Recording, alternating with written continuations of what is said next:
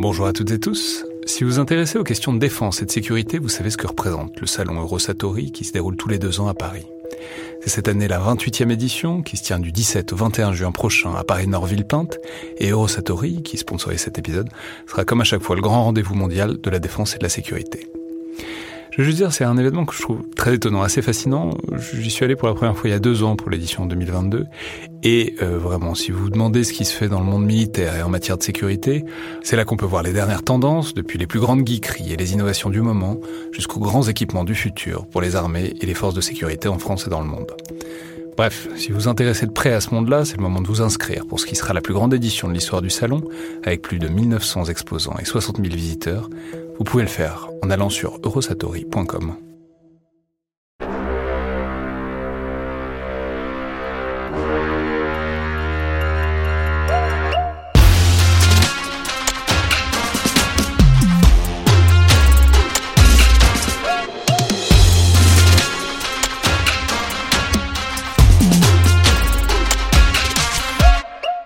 Bonjour à toutes et tous. Alors juste un mot pour dire que l'épisode d'aujourd'hui avec Vincent Touret de la FRS, la Fondation pour la Recherche Stratégique, va avoir un format un peu particulier parce que il est donc, il était donc consacré à la pensée stratégique russe et que on y parle pas mal de la guerre en Ukraine, notamment vers la fin de l'émission. Or, euh, on l'a enregistré mercredi dernier, donc le 7 septembre, et évidemment, depuis, il y a eu une percée ukrainienne euh, spectaculaire dans l'est de l'Ukraine, et à l'est de Kharkov notamment, alors qu'on avait tendance à surveiller plutôt euh, la région de, Kherson au sud. Et simplement, on s'est dit que ce serait bizarre de ne pas en parler du tout. Euh, pour autant, l'émission qui va suivre est évidemment complètement valide, toujours peut-être plus pertinente que jamais d'ailleurs, parce qu'on essayait de décrire l'approche stratégique russe, ce qui aide probablement à analyser et à comprendre leurs intentions, mais aussi leurs réactions possibles face, à ce qui est en train de se passer. Mais donc, le fait est qu'il y a eu cette percées massives, suivie par une retraite russe qui libère peut-être une petite dizaine de milliers de kilomètres carrés, euh, qu'il faut mentionner. Alors je vais dire tout de suite que autant on peut probablement s'en réjouir, autant je crois qu'il faut peut-être pas exagérer sa portée, et que ceux qui voient un retrait massif euh, ou un effondrement complet de l'armée russe vont sans doute un peu vite en besogne, à moins d'un effet d'entraînement euh, massif et spectaculaire tout le dispositif russe va probablement se réarticuler un peu plus à l'aise derrière la rivière Oskil, et euh, les Ukrainiens vont très probablement aussi devoir faire une pause pour euh, réarticuler eux-mêmes leurs moyens, notamment logistiques, ce qu'on l'a dit souvent, mais du point de vue des moyens et de la logistique, euh, qui est particulièrement central depuis le début de cette guerre, euh, bah, dans l'absolu, c'est toujours plus facile euh, d'être sur la défensive et de reculer que d'être à l'offensive et de devoir étendre son dispositif, parce que, euh, évidemment, avancer trop vite, c'est aussi prendre le risque de s'étendre trop et même de s'exposer à des contre-attaques.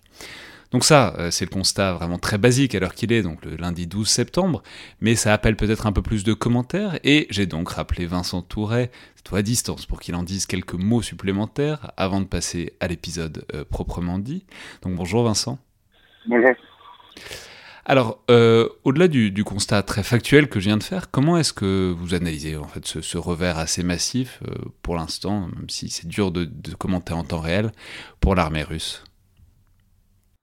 Ok, alors euh, plusieurs points qui vont peut-être arriver pêle-mêle, mais j'espère que je, vais rester assez clair. D'abord, ce qu'on peut noter, c'est quand même un énorme problème de renseignement du côté des forces russes c'est un problème qui est euh, plus ou moins structurel. On, une, expression qu'on utilisait souvent pour caractériser l'armée russe était celle d'un d'un ours qui était difficile, enfin qui était dangereux euh, à très courte portée parce qu'il vous voyait, mais à, mais à plus longue portée, en fait, il n'avait pas les moyens de vous voir. Et, et, et ça, c'est ça, c'est quelque chose que donc qui se répète au cours de, de la guerre. On voit qu'il n'y a pas assez de capteurs euh, dans la profondeur.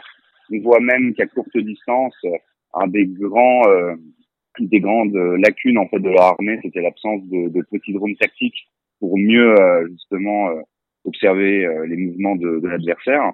Mais là, ne pas avoir vu du coup une telle concentration de forces ukrainiennes sur un de leurs une de leurs zones en fait les plus les plus vulnérables, hein, la, zone par laquelle les, Ukrainiens sont passés, c'est une zone qui était tenue par des, des troupes bah, déjà trop ténues, pas assez d'hommes et puis pas de très bonne qualité. Et euh, donc c'est une, une grande défaite euh, du renseignement déjà pour la Russie, qui soulève encore une fois la rigidité euh, ensuite de leur commandement à, et donc la transmission des informations entre les échelons. Euh, donc ça montre vraiment une machine grippée qui n'arrive pas à, déceler, détecter en fait les intentions de son adversaire et à, s'organiser en conséquence. Euh, ça c'est la première chose. La deuxième chose c'est la, la, qualité des troupes. Donc euh, c'est euh, donc euh, une surprise constamment renouvelée de voir que les troupes russes, donc qui font partie du district ouest, et qui étaient censées être les meilleurs de l'armée russe, c'était censé être le, le point armé justement de la de la contre-offensive hein, dans leur schéma de défense active. Les troupes euh, du district ouest devaient, notamment avec la première armée de tanks, être les, les forces qui allaient repousser les forces de l'OTAN qui se seraient aventurées par exemple en Biélorussie. Ces troupes-là euh, montrent depuis le début du conflit euh, en fait une, une, assez grande médiocrité euh, dans leur coordination interarmes et, et donc et notamment dans dans la manœuvre blindée. Euh, là, par exemple, on a vu euh, que c'est, euh, je crois que c'est la quatrième division de, de, de tanks de la garde, donc de la première armée de tanks, qui a perdu plusieurs compagnies donc de, de T80. On voit des, des, stocks de matériel qui sont complètement abandonnés, une certaine panique. Et donc c'est le dernier élément. Euh, on peut quand même, à mon avis, parler sur ce front-là d'une véritable pulvérisation quand même du dispositif russe. Euh, un retrait très rapide, peu de d'engagement euh, ce qui a quand même le bénéfice pour eux d'avoir préservé, à mon avis, euh, une bonne partie de, leur, euh, leurs effectifs. Mais donc l'abandon de toutes les positions aménagées, de, du matériel, l'abandon surtout, ce qui va être très difficile pour eux, c'est le, le point logistique de, de Kupiansk Là, euh, pour réarticuler la logistique depuis Belgorod, à mon avis, ça va être très très compliqué pour eux. Donc ça, on peut on peut dire un peu, c'est euh, un, un, certain niveau. Euh, enfin, pour, pour, analyser tout ça, il faut aussi beaucoup regarder les routes et les et les voies de chemin de fer. Et on peut dire que Kupiansk, enfin, c'est vraiment un nœud ferroviaire et, logistique, et que du coup, ça permettait de faire le lien avec donc la, la, la base en territoire russe de Belgorod plus au nord, d'alimenter un peu tout, toute la ligne de front. Et là, si ce nœud ferroviaire euh, est perdu, euh, ça va être nettement plus difficile parce qu'on peut aussi rappeler que la logistique russe passe essentiellement par des trains et que dès qu'ils ont besoin de camions, euh, ça, marche nettement moins bien. Tout à fait. Tout à fait, parce que déjà il y avait un, passif historique. Les, les, Russes préfèrent le rail en fait à tout moyen de transport pour ce qu'ils appellent des mobilités stratégiques. Euh, et le fait et, combiné à ça le fait qu'il y a un vrai manque en fait de, de le parc motorisé pour la logistique est pas du tout assez étoffé il est très. Ils ont eu énormément de mal à essayer de rationaliser ce parc par de nouveaux, euh, de nouveaux camions, mais ils n'ont jamais réussi. Et donc l'un dans l'autre fait que oui, ils ont une, extrême dépendance au rail. Euh, et donc, euh, et donc en fait, quand Kupiansk est tombé, et les Ukrainiens ont eu parfaitement raison de viser ce point-là, toute la, la, base avancée en fait d'Izium, qui était censée être le point de départ de la grande offensive en phase 2, euh, si on se rappelle bien, donc à partir de de la fin mars pour justement euh, essayer d'encercler le Donbass et le faire tomber. Toute cette grande phobe, hein, cette base avancée, euh, en fait, russe, est du coup tombée d'un seul coup, euh, d'un seul, puisqu'elle était privée, en fait, de ses approvisionnements. Et alors du coup, comment est-ce qu'on peut s'attendre à une réaction éventuelle de la Russie? C'est-à-dire, on en parle un peu à la fin de l'épisode, mais il y a une question de voilà, qu'est-ce qu'il y a dans le manuel russe de stratégie pour quand on recule comme ça? Je, ne vais pas déflorer l'épisode, mais on peut dire que on, met en avant les, enfin vous, mais vous nous expliquez les, les, grands piliers en quelque sorte de la pensée stratégique russe. Donc si on applique à ça, voilà, quand, quand il y a un revers comme ça, quand il y a une ligne de front qui est percée comme ça et la nécessité de reculer, euh, voilà, qu'est-ce qui est prévu si tant est qu'il y, ait une solution plus ou moins toute faite, puisque on l'a dit, on le dit aussi plus loin dans l'épisode, mais il fonctionne beaucoup par euh, solution et par prise de décision un peu euh, automatisée, un peu standardisée, les Russes. Le problème, c'est qu'à mon avis, on est rentré, on est arrivé là à un tel niveau de désorganisation, de façon générale dans la guerre, mais là particulièrement avec avec cette pulvérisation, que on est dans le régime de l'expédient Normalement, il devrait y avoir euh, donc une défense en profondeur, l'organisation d'échelons ultérieurs pour justement couvrir la retraite des, des troupes euh, donc plus avancées. Mais euh, à mon, ce dispositif, à mon avis, il n'existe tout simplement pas.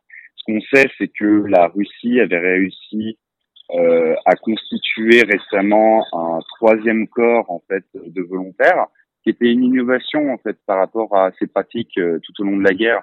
Jusqu'à maintenant, pour rajouter du matériel et des hommes, elle avait fait appel à des bataillons, des bataillons de volontaires, donc c'était des soldats avec des, des contrats de courte durée.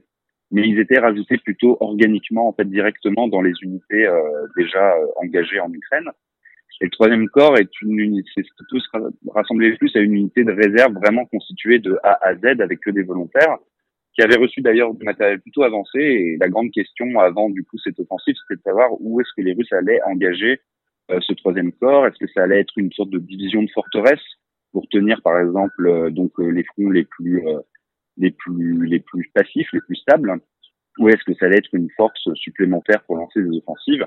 On peut penser donc que le troisième corps va essayer de renforcer tant qu'il peut le donc la, la rivière hostile et au-delà de ça, la grande question quand même lancinante, c'est la question de la mobilisation générale. Le grand problème, en fait, le, paradoxe, c'est que d'un côté, avec les pertes que les Russes euh, subissent depuis le début de la guerre, euh, il y a de moins en moins d'alternatives pour eux à la mobilisation générale. C'est le seul moyen vraiment réaliste pour pouvoir engager, dégager en fait des ressources supplémentaires en hommes, en matériel, pour essayer de renverser le cours de cette guerre. Mais l'autre problème, c'est que elle est, elle il n'y a pas les moyens, il n'y a pas l'encadrement en fait pour vraiment l'organiser. C'est-à-dire que tout le système justement soviétique était basé sur l'idée d'une levée en masse, où vous avez, euh, vous aviez euh, plein de divisions euh, qui étaient squelettes entre guillemets, vous aviez les officiers, les cadres, mais elles devaient être remplies qu'avec la mobilisation générale. Tout ça a disparu largement avec la réforme de 2010. Les Russes avaient préféré moderniser en surface se concentrer sur les unités d'actifs, sur des unités professionnelles, pour justement avoir une masse d'hommes directement déployables à très bref délai. Et pour ça, ils avaient donc fait le sacrifice de, la, du système de levée en masse. Là, le problème du coup, c'est que si à mobilisation générale, euh, les Russes n'ont pas les instructeurs, n'ont pas les cadres, n'ont même pas a priori les infrastructures et les équipements pour pouvoir du coup former, armer les, les, les nouveaux arrivants. Et donc la mobilisation générale devient absolument euh, nécessaire, critique, s'ils veulent continuer leur effort de guerre. Mais euh, d'un autre côté, il n'y a pas les moyens, il n'y a pas la base matérielle pour vraiment euh, que, que, qu'elle devienne effective et à court terme. Donc ça va être un effort très très difficile. Bon, et enfin, peut-être pour euh, clôturer ce constat, on a parlé de la faillite du renseignement, il faut peut-être dire un mot aussi de la faillite, enfin vous allez nous, nous dire, parce que je peux, je peux, préciser que vous êtes aussi spécialiste, disons, de l'intégration air-sol et de la manière dont, dont les, armées interagissent. Et là, ce qui est apparu, et ce que, ce que beaucoup de gens ont relevé, c'est que pour arrêter une telle percée, on aurait pu s'attendre à ce que euh, les, VKS, donc les, forces aériennes russes, contribuent à ça, euh, et apparemment elles auraient été remarquablement absentes euh, de, ce qui s'est déroulé depuis quoi 3-4 jours maintenant. Donc est-ce que vous avez peut-être une analyse des raisons à ça? Alors j'ai ce que ce qu'on va appeler des, des, soupçons en fait des, sur les, les, raisons de cette inefficacité. L'armée de l'air russe telle qu'elle est aujourd'hui, c'est un assez bon cas d'ailleurs de la, la culture stratégique russe de du développement de moyens, de nouveaux moyens, donc ils ont, euh, mais qui sont pas raccordés à une évolution de la doctrine, à, une réforme de cette doctrine. C'est-à-dire que depuis 2010, les Russes avaient compris du coup que, enfin, estimaient que les feux dans la profondeur et notamment les feux de l'aviation, la suprématie aérienne, étaient vraiment euh, maintenant devenue une, condition sine qua non euh, pour remporter un, un conflit armé. Et de façon cohérente, euh, on oublie, mais euh, l'allocation donc des investissements des moyens euh, du dernier plan d'armement qui couvrait la, la, période de 2010 à 2020, le GPV 2020, euh, allouait en fait à la marine et à l'aviation des investissements bien supérieurs à l'armée de terre. C'était l'armée de terre la, la grande perdante euh, donc de la réforme russe. Et donc vous avez une, une force aérienne russe qui, cap, de façon capacitaire, s'est plutôt modernisée, euh, avec euh, de nombreux nouveaux appareils, euh, le, de, plus, déjà une augmentation des heures d'entraînement, hein, quand même, qui reste en dessous des heures d'entraînement euh, qu'on peut retrouver dans les aviations autant, mais euh, qui était quand même vraiment une, remontée en puissance par rapport aux, années 90. C'était vraiment, il y a eu une revalorisation capacitaire et, et, et, du personnel. Mais cette revalorisation, c'est pas du coup euh, n'a pas entraîné, c'est pas accompagné d'une réforme en fait des missions euh, des VKS et de comment on les intégrait dans le schéma général euh, de la manœuvre et des opérations. On a toujours une vision de, de l'armée de l'air russe. enfin, les Russes ont toujours cette vision d'une d'une force en fait supplétive presque, qui est subordonnée à la progression des éléments terrestres dans dans la bataille. Vous avez quelques missions euh, de, par exemple, de défense antiaérienne, ça ils font très attention. Euh, mais à part ça, les forces aériennes restent quand même dans un rôle qui est très subordonné à la manœuvre terrestre, avec très peu d'autonomie. Euh, et donc ensuite, donc là, ça, ça c'est le côté doctrine. On va passer du côté organisationnel, et donc on rentre dans les raisons vraiment euh, concrètes qui peuvent expliquer du coup l'inhibition des VKS vous avez déjà des forces aériennes qui sont complètement subordonnées aux districts militaires. Donc elles sont subordonnées en fait au commandant interarmes, euh, qui est souvent issu de l'armée de terre. Donc déjà, là, vous avez une inhibition parce que vous n'avez pas la même perception de bah, des capacités, du rôle, des missions qu'en fait l'aviation peut, peut, peut, peut, faire.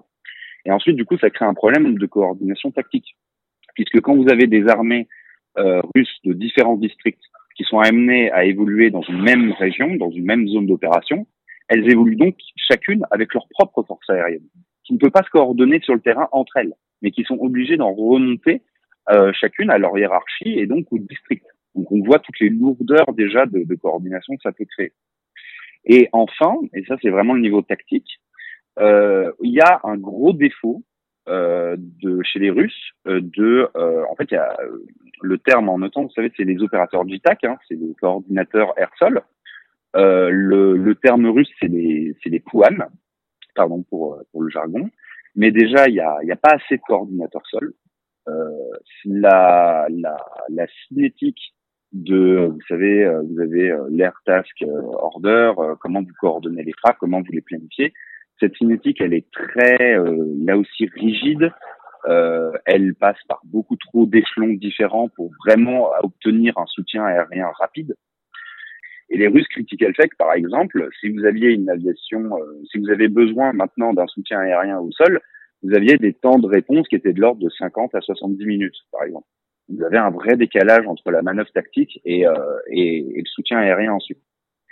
Et, euh, et, et ça, en fait, enfin dernièrement, du point de vue technique, les moyens de désignation russes restent encore très dépendants à euh, tout ce qui est euh, bah, la visibilité optique en fait, donc ce qui est directement détectable par l'œil humain, donc par l'opérateur au sol qui va pouvoir voir un mouvement ennemi et qui va pouvoir ensuite le, le faire remonter et demander le soutien. Donc vous avez des problèmes de précision, vous avez des demandes pour faire remonter les ordres, vous avez ensuite un problème de déconfliction, comment vous euh, établissez les différentes zones d'appui pour éviter que les différentes euh, forces aériennes euh, se, ne se gênent pas. Et donc tout ce problème, donc là organisationnel, technique, doctrinal que je vous présente, il est encore, il est encore aggravé par un dernier élément, et tout simplement que bah, les, les, défenses antiaériennes ukrainiennes fonctionnent elles bel et bien. Et de ce point de vue-là, les Russes, eux, ont très peu développé une mission donc SEAD, donc de suppression des défenses antiaériennes ennemies, comme nous en Occident, on, on, on a pu le faire. En Occident, c'est vraiment c'est l'alpha et l'oméga où, pour déployer une force aérienne, pour faire une campagne aérienne, vous visez d'abord à détruire le système anti-aérien ennemi.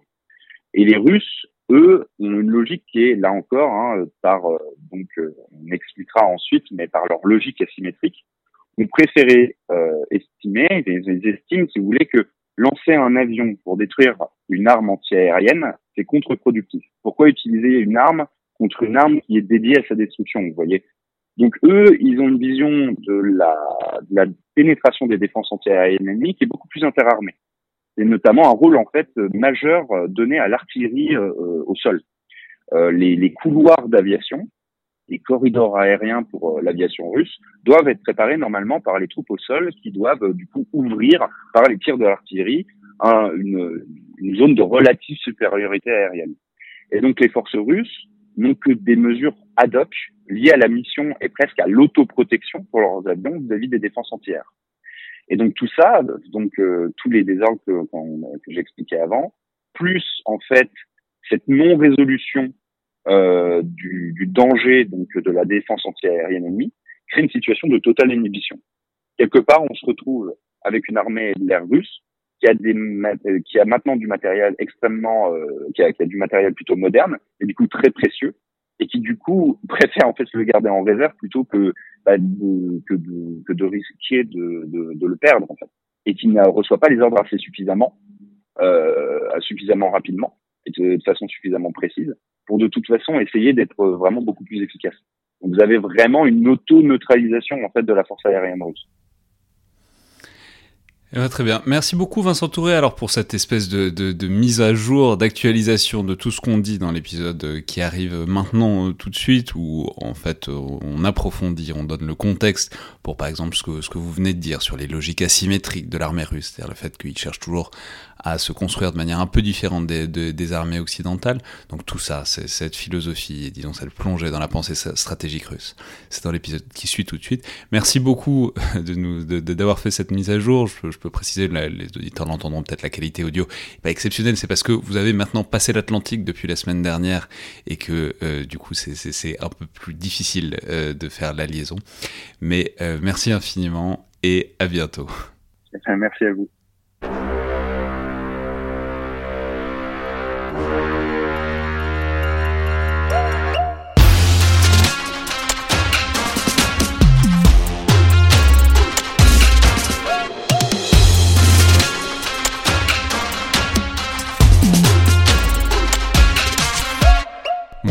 Et tous et bienvenue dans le Collimateur, le podcast de l'Institut de recherche stratégique de l'école militaire, l'IRSEM, consacré aux questions de défense et aux conflits armés.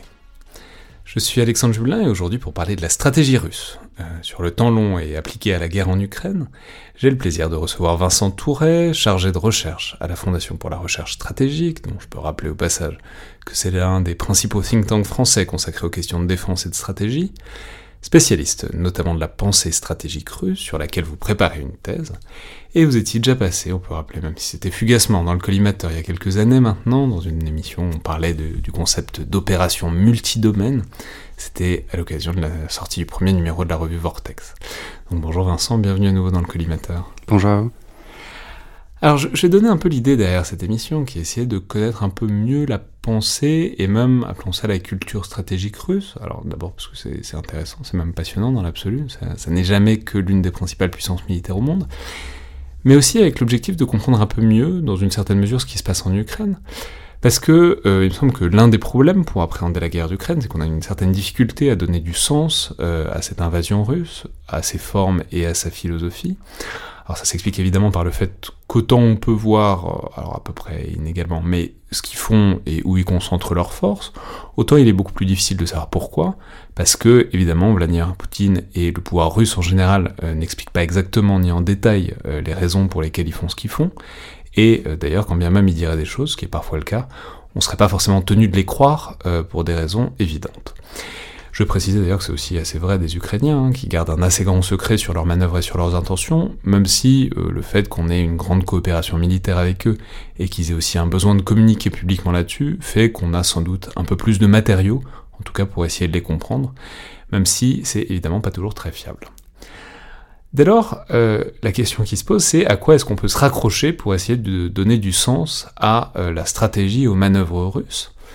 Et de ce point de vue-là, il me semble qu'une porte d'entrée possible, même si elle n'est pas unique, c'est d'essayer de comprendre un peu la stratégie russe par la tradition et euh, par l'épaisseur historique de leur réflexion, et même de ce qu'ils appellent leur science stratégique, parce que, euh, disons-le, c'est une grande tradition fournie, importante euh, en Russie, dans les milieux militaires et au-delà. Alors on, on en a parfois des concepts et des idées un peu vagues, et on trouve parfois des évocations plus ou moins précises, par exemple de l'art opératif russe, ou du souci de la profondeur, etc. Mais bon, ça va rarement très loin. Et donc, euh, je pense qu'il est aujourd'hui utile d'essayer de préciser, de donner un peu de contenu à, tout ça. C'est pas les ressources qui manquent, hein. on peut trouver des dizaines de milliers de pages sur le sujet, euh, notamment qui datent de l'époque de la guerre froide, mais je crois que c'est peut-être bien de mettre ça sous forme de dialogue et de podcast pour essayer d'en faire quelque chose de peut-être plus digeste et plus accessible que euh, des traités de stratégie soviétique ou russe gigantesques et intimidants, qu'ils sont d'ailleurs en, premier lieu pour moi. Et donc, j'espère que vous allez nous aider, en tout cas moi, à y voir plus clair, Vincent, Enfin, euh, dernière précision, l'idée c'est donc de donner de la culture générale sur la stratégie russe, il ne s'agit pas de dire que toute la guerre en Ukraine s'explique par ce qui est enseigné dans les académies militaires russes, parce qu'on verra certainement que c'est pas le cas, hein, et qu'il y a dans ce conflit d'ailleurs clairement des dimensions non conformes, ou à rebours de la tradition stratégique russe, mais ça n'en reste pas moins intéressant pour voir où et comment ils se tiennent à cette tradition et où ils en divergent. Alors pour entrer dans le sujet, j'aurais aimé qu'on commence par caractériser en quelque sorte cette stratégie russe de l'extérieur. C'est-à-dire ce que j'aimerais savoir c'est d'où elle vient, cette tradition, et à quel moment est-ce qu'on commence à voir apparaître cette idée qu'il y a une vraie spécificité russe dans l'approche de la stratégie militaire, une vraie tradition, et en quoi est-ce que ça consiste, en tout cas au début Ok, très bien. Euh, alors, on peut, on peut distinguer deux choses. Il y a d'abord, on va dire, l'émergence des recherches sur cette euh, spécificité et, même euh, enfin, l'apparition hein, du concept de culture stratégique qui émerge dans les années 70 et qui est apparu justement pour expliquer, essayer de comprendre en fait la stratégie nucléaire soviétique à l'époque. Et parce que l'explication notamment très réaliste donc des relations internationales avait peine en fait à, à donner du sens justement au, développement russe. Donc ça, c'est une première chose. Et la seconde chose, c'est d'où vient effectivement, on va dire, les fondamentaux de leur, euh, de leur réflexion. Et bien entendu, euh, ces fondamentaux sont soviétiques. Le début, euh, vraiment l'émergence, le, foisonnement, on va dire, de, de, leurs idées, débute vraiment dans les années 20 et 30. Il y a beaucoup de, on va dire, une conjonction en fait de, de retour d'expérience. Il y a d'abord le retour d'expérience des armées tsaristes, contre le Japon notamment. Euh, Donc ça c'est la guerre de 1904-1905 tout à fait. que perd euh, l'Empire russe, ce qui, était un gros truc à l'époque parce que c'était la première fois qu'une armée occidentale avec des gros guillemets perdait contre une armée orientale. Tout à fait. Et donc à ça on rajoute donc l'expérience non moins désastreuse donc de la Première Guerre mondiale, puis l'expérience de la guerre révolutionnaire. Et ce qui est intéressant, c'est qu'en fait, à ces, donc, ces expériences historiques, il y a aussi la réalité humaine. C'est-à-dire que dans l'armée rouge naissante, vous aviez des officiers donc anciennement blancs, vous aviez les officiers révolutionnaires pur jus qui... Donc blanc, rappelons, c'était tsaristes, tout à fait, anti contre-révolutionnaire.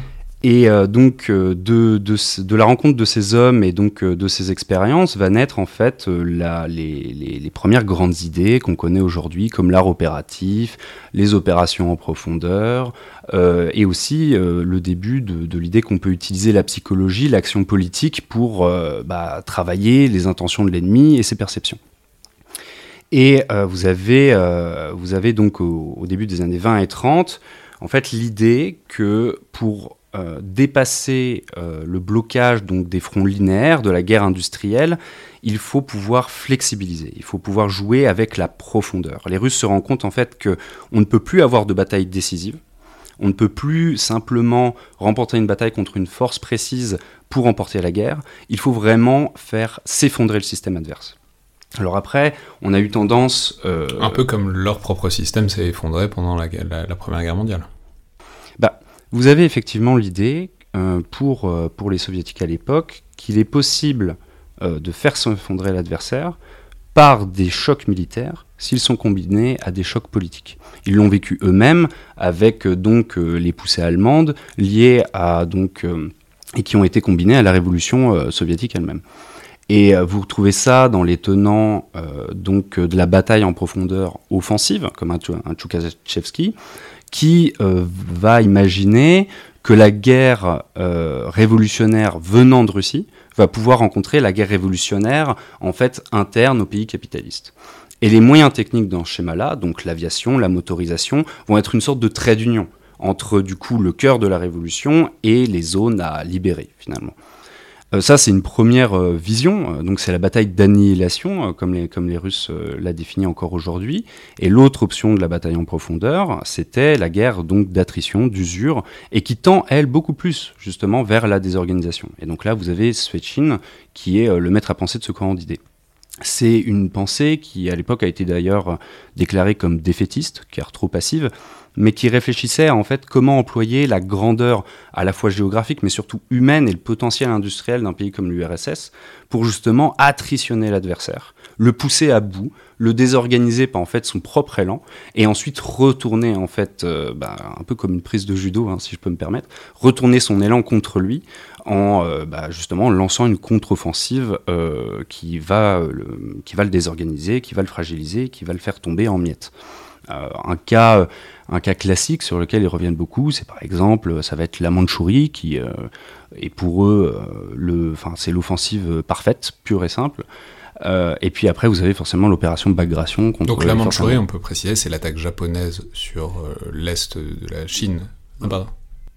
Non, c'est l'offensive, c'est la dernière offensive soviétique en, à, la, à, la toute fin de la guerre contre justement les Japonais en Mandchourie et qui vont les bousculer en fait jusqu'en Corée. D'accord. Donc, donc ça, c'est cette espèce de retourner l'élan de l'adversaire contre lui et le faire. Sur la Mandchourie, effectivement, vous n'avez pas euh, du coup un. Enfin, quelque part, l'élan japonais, il s'est déjà dilapidé en Chine. C'est-à-dire que les forces japonaises qui sont en Mandchourie sont quand même pas du tout au, plus haut de leur forme. Euh, elles, souffrent de plein de désorganisations euh, suite bah, du coup à l'effort de guerre en Chine, au bombardement américain sur, sur l'archipel. Et là, par contre, vous pouvez voir d'autres principes vraiment centraux pour les soviétiques qui sont l'utilisation de la surprise et de la mobilité. Et, euh, donc, il y a une, grande poussée, en fait, qui va, euh, comme ça, complètement neutraliser les points névralgiques du dispositif japonais, le faire s'écrouler et présenter un état de fer, en fait, à son adversaire, euh, échec et mat. Hmm. Et c'est à quel point est-ce que c'est une spécificité forte, cette pensée russe? C'est-à-dire, est-ce qu'il y a d'autres. Euh, parce qu'il y a une époque où on parlait par exemple de grandes stratégies prussiennes à la fin du 19e, on a pu parler de stratégie allemande, autrichienne, etc. Est-ce qu'il y a d'autres exemples comparables ou est-ce que la Russie, peut-être par le fait que bah, c'est un pays euh, communiste et qui reste assez mm. isolé de ce point de vue-là, il y a une sorte de culture euh, stratégique qui particulièrement spécifique qui s'y développe? En fait, ce qui est intéressant, c'est que la culture stratégique russe, sa façon de raisonner la guerre, se construit en miroir inversé de l'Occident. Il y a une recherche d'asymétrie euh, permanente. C'est-à-dire que un même problème euh, militaire que tout le monde connaît, euh, je ne sais pas, un problème logistique, le problème de la suprématie aérienne ou comment percer un front, les soviétiques confrontés au même problème vont chercher, en ayant souvent conscience des solutions occidentales à ce problème-là, vont essayer de chercher en fait un contre-modèle qui va du coup bah, surprendre ses adversaires parce qu'il n'était pas prévu et qui euh, va essayer de mettre en avant en fait les propres forces de son système. Et vous retrouvez cette, euh, asymétrie dans. Euh, il y a un côté un peu très. Quelqu'un m'avait dit qu'ils étaient contrariens. Et c'est vraiment ça. C'est-à-dire que à chaque fois qu'il est possible de trouver une solution originale à un problème, celle-ci va être recherchée. Et ça se voit dans, par exemple, leur emphase sur le domaine, sur le domaine terrestre, malgré l'apparition de l'aviation. Le fait que l'aviation est toujours subordonnée, même encore aujourd'hui, elle a un rôle plutôt marginalisé.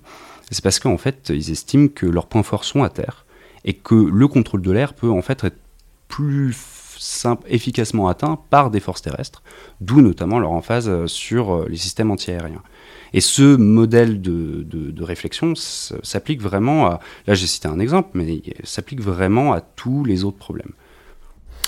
Alors ensuite, est-ce qu'il y a des grandes étapes? Donc là, on voit, vous nous indiquez que la Genèse, c'est en quelque sorte dans les années 20 et 30. On imagine que bah, l'épreuve du feu, très littérale, ça va être la Seconde Guerre mondiale. Mm.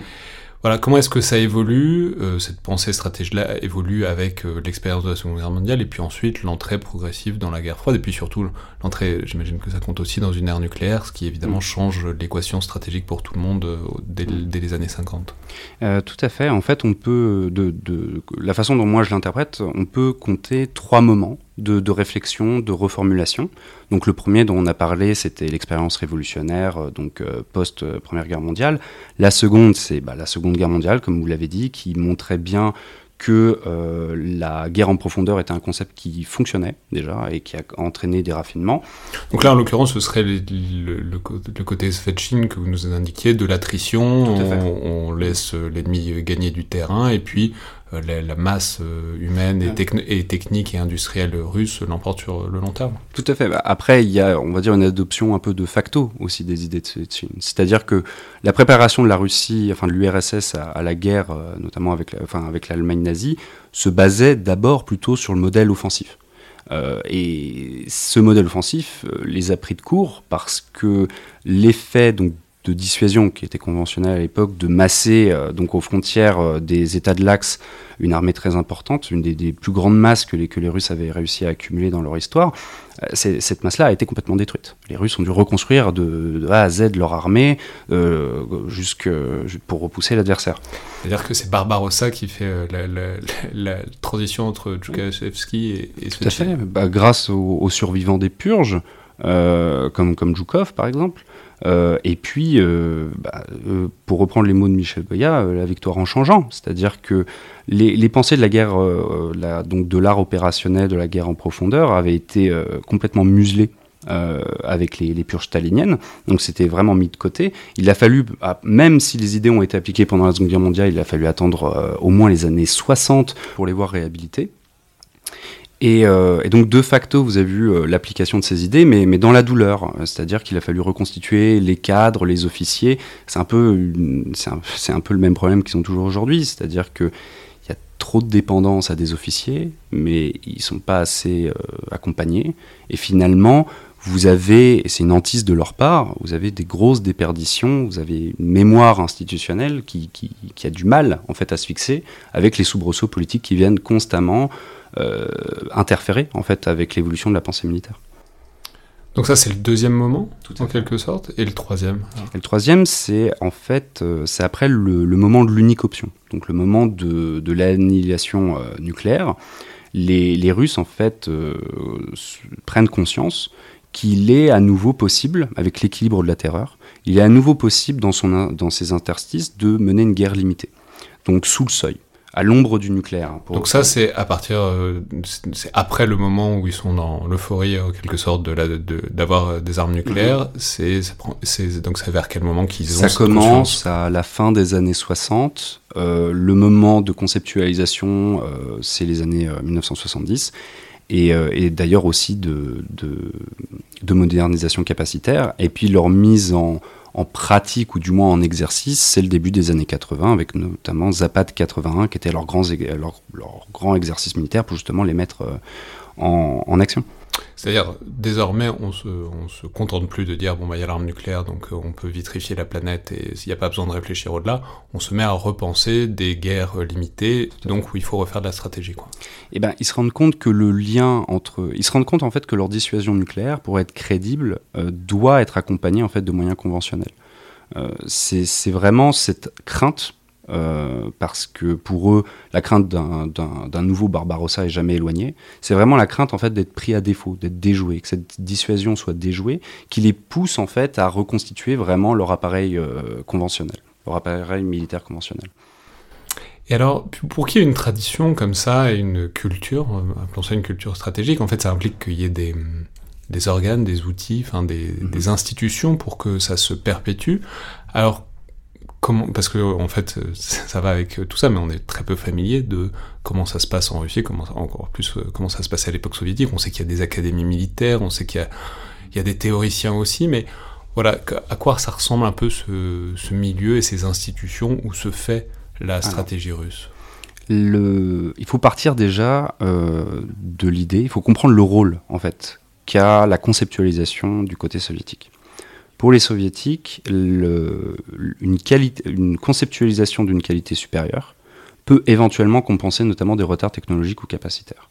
À partir de là, donc de cette importance critique, vous avez, et ça c'est une grande différence avec euh, nos modèles d'état-major et, comment de, planification, vous avez encore un grand état-major qui en fait est véritablement le cerveau de l'armée russe euh, et qui en fait est euh, responsable donc à la fois de responsabilité opérationnelle, de, commandement, mais aussi de réflexion, donc de la doctrine, jusqu'à même choisir et impulser les orientations de la R&D.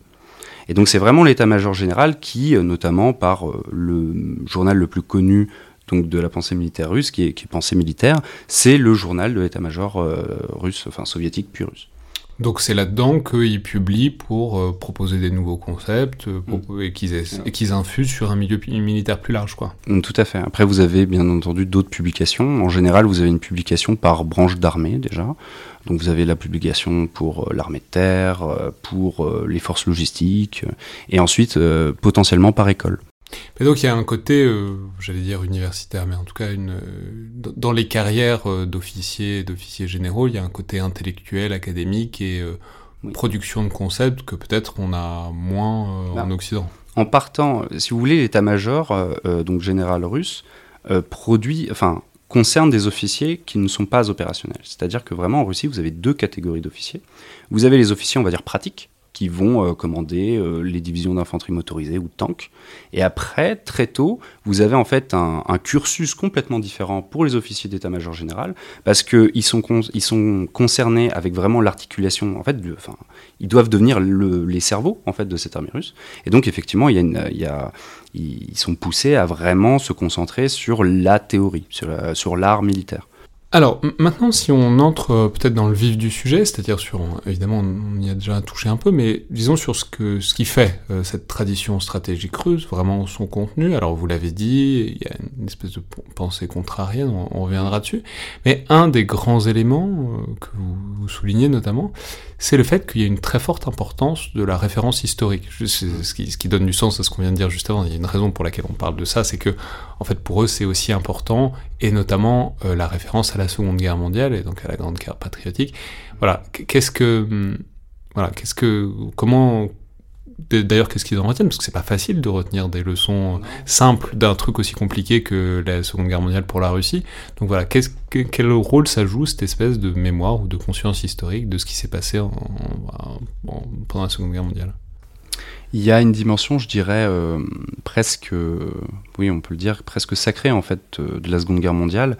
Et c'est d'ailleurs, on peut parler vraiment de fétichisme historique euh, dans, leur, dans, leur, pensée militaire, et, particulièrement de la Seconde Guerre mondiale qui écrase toutes les autres. Alors, pour leur défense, c'est le dernier grand conflit de haute intensité qu'ils ont dû mener. Donc, c'est la dernière expérience qu'ils ont pour essayer d'imaginer des opérations de grande ampleur la guerre euh, d'Afghanistan ou même la guerre de Tchétchénie sont considérées presque comme anormales.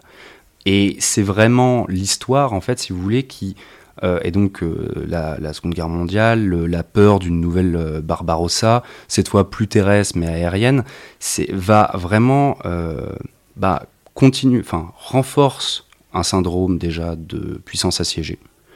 les contraint à se fixer toujours sur les mêmes adversaires.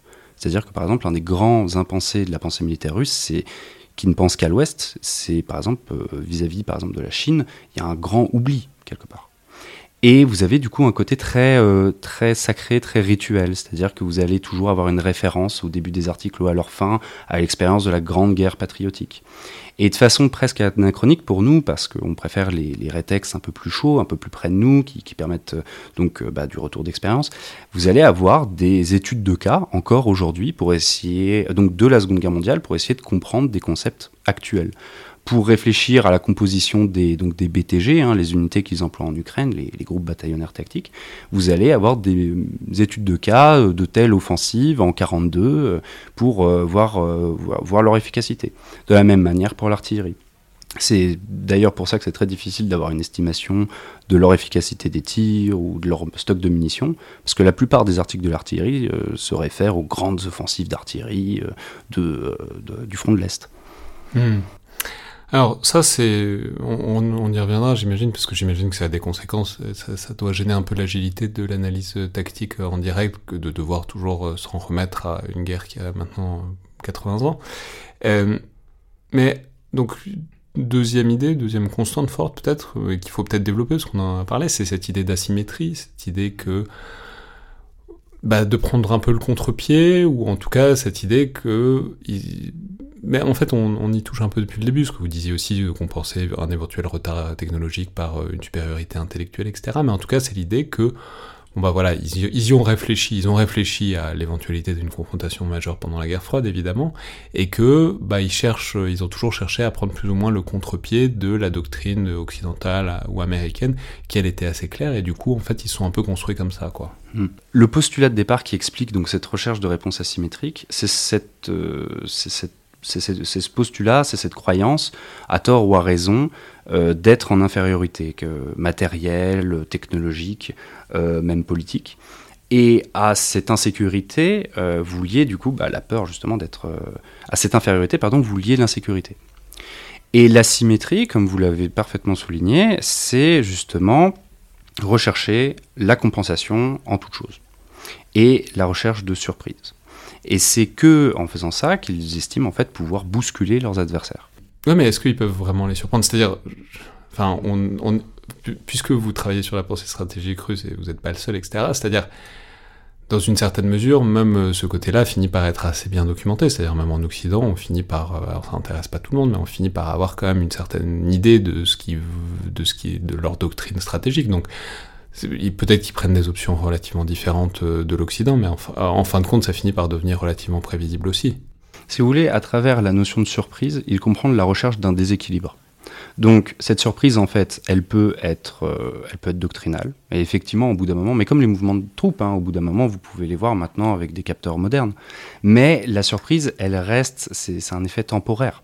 Donc vous pouvez créer des effets de surprise. Si vous les calibrez correctement, du moins c'est ce qu'ils espèrent, vous pouvez toujours la générer et même euh, du temps soviétique, vous aviez quand même des armées euh, vraiment massives soviétiques, l'idée était toujours de pouvoir manifester cette surprise au bon endroit, au bon moment, et c'est pour ça qu'ils ont euh, une telle emphase sur des, vous savez, le camouflage, la maskelovka, et ça participe donc de ça. Hmm. Et enfin, troisième pilier, ben après, on reviendra sur d'autres concepts, mais troisième pilier, c'est, enfin il y a une, question sur le commandement. Alors vous en avez déjà un peu parlé avec cette idée qu'il faut un gros cerveau central à l'armée russe, mais c'est un truc qu'on a pas mal vu en Ukraine, parce qu'il y avait notamment dans, la phase initiale, qu'il y avait une grosse rigidité du commandement, qu'il y avait cette idée que tout était, euh, tout était dirigé d'assez loin du terrain et que du coup ça manquait peut-être du, d'une agilité que alors on peut on n'est pas obligé d'entrer dans des doctrines c'est ce qu'on appelait la tactique euh, pour l'armée allemande. Mhm. c'est-à-dire l'idée que bah, il peut y avoir des initiatives sur le terrain au plus bas. Au contraire l'armée russe reste donc sur une sorte de postulat que ça doit partir de très haut parce que c'est comme ça que ça marche.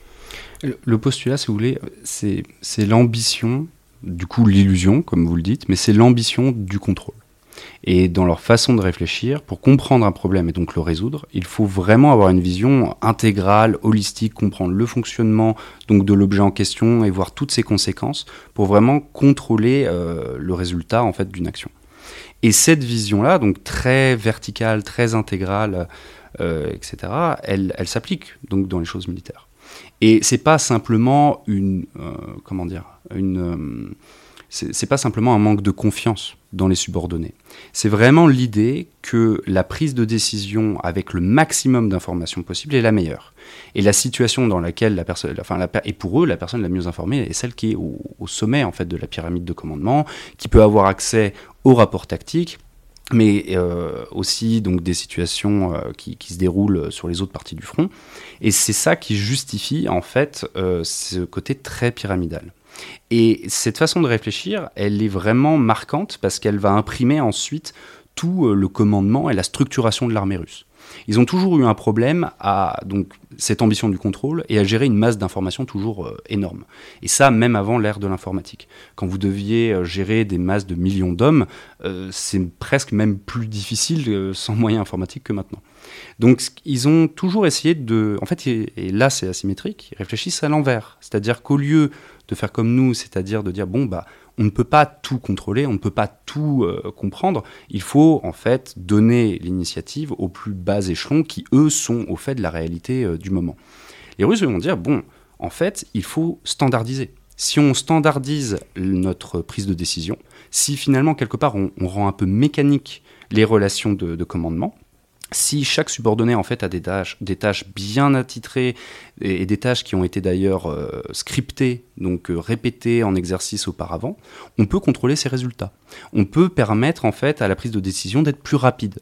Et comme on sait que ils réfléchissent comme ça. Ah donc c'est pour simplifier le boulot du chef suprême, c'est du coup il, faut qu'il y ait une rigidité dans les applications des procédures parce que ça simplifie le travail du gros cerveau en haut. Tout à fait. C'est-à-dire que si vous voulez l'armée russe, pour prendre une image, c'est un peu comme un, vous savez les vieux pianos automatiques. C'est-à-dire que vous avez de, les plans sont standardisés et le commandant russe du plus bas échelon au plus haut a en fait plusieurs scénarios à appliquer qu'il euh, l'adapte quand même euh, à la marge en fonction de la situation, mais en fait qui lui permet de prendre la décision très rapidement.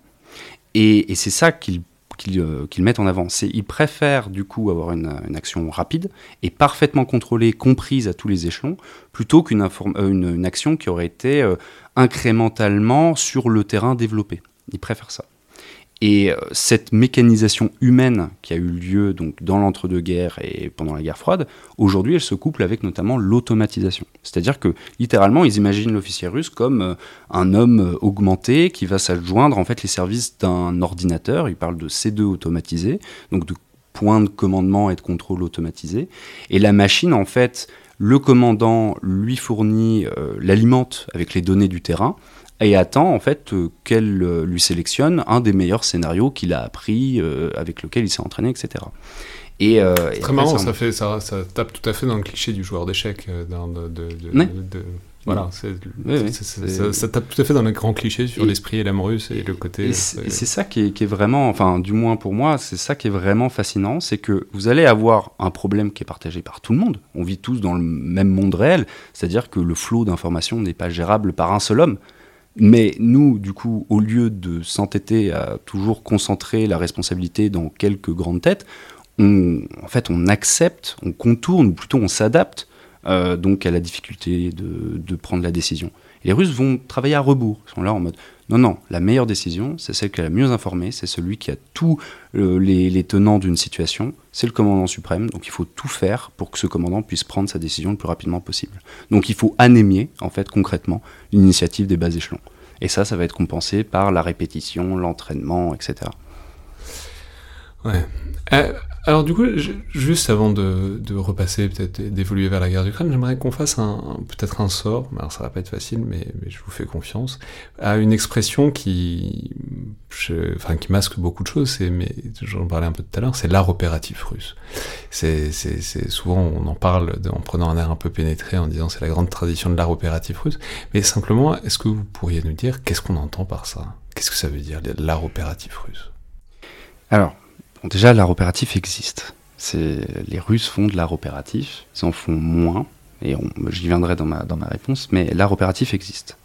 Euh, y a, le problème, c'est qu'il a eu tendance, euh, dans ses multiples interprétations, à recouvrir du coup plusieurs réalités. C'est-à-dire que de base, l'art opératif, c'est une, une, innovation doctrinale dans les années 20-30, les Russes en fait reconnaissent que euh, l'échelon tactique ne suffit plus pour gérer euh, la multiplicité des engagements et que le niveau stratégique est beaucoup trop éloigné, sinon il va y avoir de la microgestion.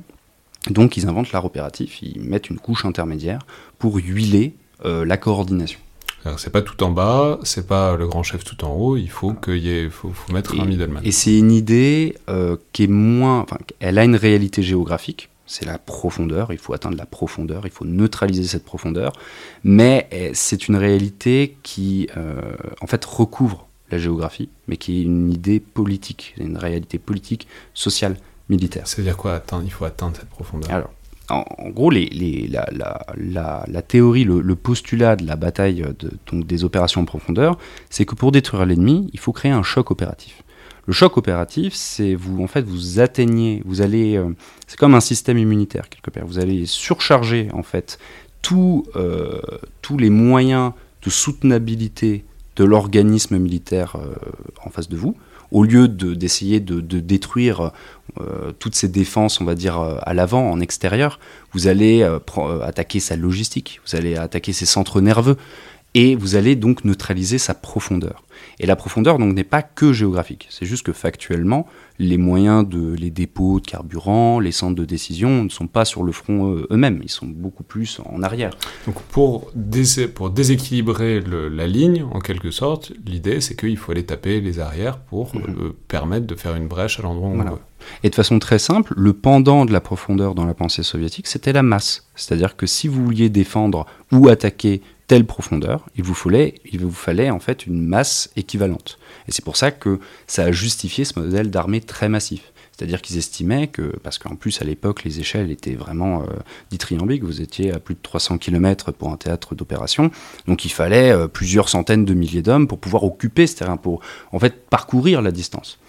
Et euh, après, euh, il faut, après, il faut, garder euh, raison.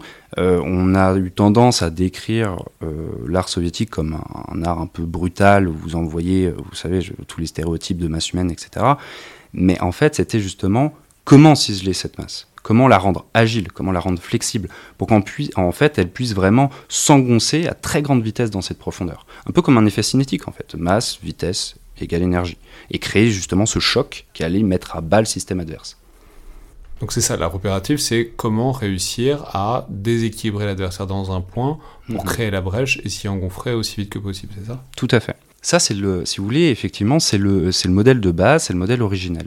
Après, euh, le- cette notion de profondeur et donc l'art opératif a évolué avec la technologie, la géopolitique, les réalités militaires, etc. Mais donc, en fait, il a lui-même, euh, il est plus tout à fait pareil. C'est-à-dire que avant, vous aviez, euh, et donc ça va devenir un peu, peut-être un peu technique, mais l'art opératif, c'était un effort systématique de euh, donc de d'écrasement, de désorganisation de l'adversaire. C'est-à-dire que les Russes essayaient de lancer des offensives simultanées et de façon systématique sur l'ennemi. Avec l'apparition donc euh, des nouvelles technologies, comme euh, vous avez maintenant la possibilité avec le balistique de viser quasiment en instantané des points très éloignés de la profondeur adverse. Avec l'informatique, vous pouvez beaucoup plus rapidement coordonner vos troupes. On est passé d'une logique, euh, en fait, on est passé à une logique de système. C'est-à-dire que on est passé à quelque chose de, on peut détruire un adversaire. En fait, la profondeur s'incarne dans ses nœuds critiques. Et donc, quelque part, il y a un affinement. Une des erreurs, euh, enfin, une des erreurs de l'appréciation occidentale de l'art opératif, elle vient justement de ce moment de découverte, hein, donc euh, des archives euh, soviétiques, donc, donc entre les années 90 et 2000. Et l'illusion, ça a été de croire notamment que l'art opératif était de base, originellement, systémique. Mais ce n'était pas le cas. Et c'est très important parce qu'il y a une vraie différence. Quand on parle de guerre systémique, on va penser par exemple à Desert Storm, vous voyez. Il y a quelque chose de, il y a une logique d'effet déjà. Il y a quelque chose de plus raffiné. La, la guerre. euh, Tout à fait, la guerre, euh, l'invasion, euh, donc la première guerre du Golfe. Vous avez quelque chose de beaucoup plus, de, de beaucoup moins. En fait, concrètement, vous avez plus besoin de, de traverser la distance que les armées industrielles devaient parcourir pour neutraliser la profondeur. Donc, vous pouvez taper plus en pointillé, de façon beaucoup plus Notamment intégrée. par l'aviation, par les missiles Exactement. de croisière, etc. Vous pouvez en fait beaucoup mieux calculer l'effet que vous allez avoir sur le système adverse. Et les soviétiques suivent cette même évolution. Mais donc vous avez déjà plus le même art opératif. Et ça rejoint les trois moments dont on a parlé au début, c'est-à-dire que vous avez un art opératif qui est industriel, qui naît de la Première Guerre mondiale. Vous avez un art opératif qui sort du conflit mondial et qui est, euh, qui, est qui, qui- qui a ses tenants et ses aboutissants pour une guerre vraiment industrielle de, de grande ampleur.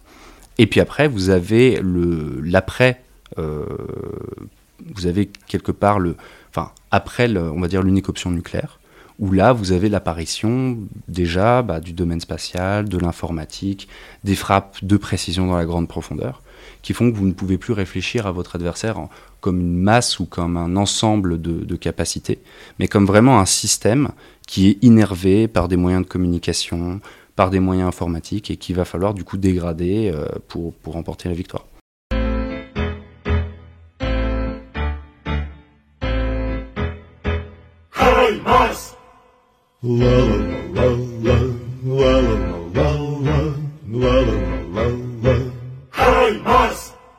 Із Америки приїхав наш надійний побратим, познайомтеся із ним.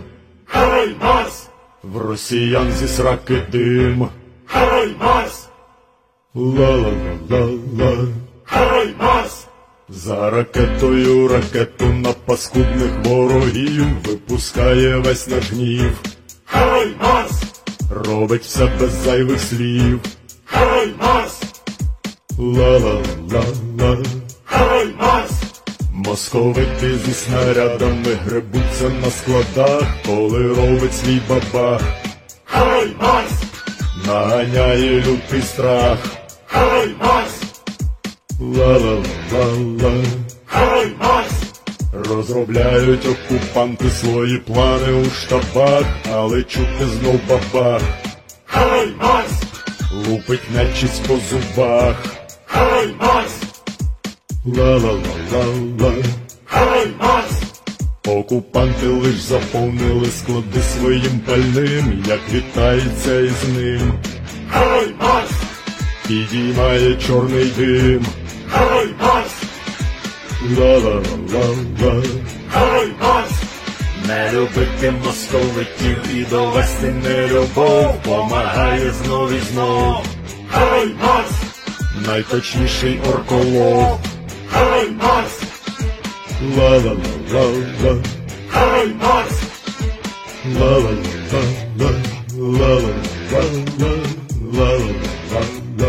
Hey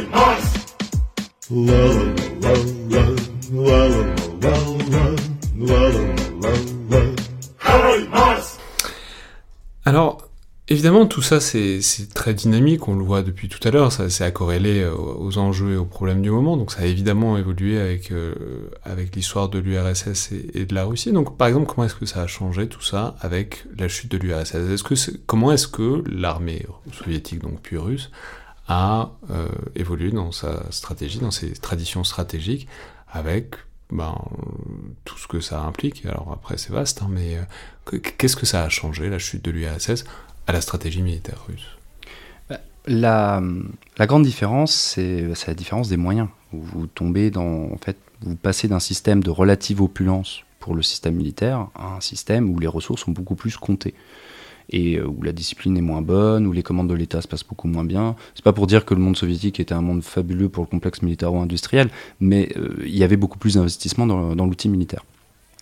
Et cette chute, en fait, euh, pour, la pensée militaire russe, c'est vraiment la chute de Rome. Il y a un côté très renaissance, en fait, avec le début des années 2010 et le retour justement des investissements. C'est-à-dire que vous avez pas tant de réformes qu'une mise à l'échelle de la pensée militaire russe sur ses moyens. Mais ça reste avant tout un effort de rattrapage. C'est vraiment l'idée que l'Union soviétique avait parfait un art militaire qui était inégalé. Et donc toutes les théories euh, des années 80 euh, que les soviétiques ont développées, les Russes ont essayé de les mettre en pratique, en fait, de- d'enfin avoir les moyens de les développer. Notamment avant que les sanctions s'abattent sur leur pays en 2014, en important beaucoup plus leur armement à l'étranger pour participer de, euh, des modèles, par exemple, de guerre réseau-centrée américains. Donc, vous savez, c'est la mise, euh, c'est l'intégration donc des capteurs euh, avec et donc des moyens de reconnaissance avec les effecteurs, donc l'artillerie, l'aviation, etc. Et les Russes ont essayé de participer de ça.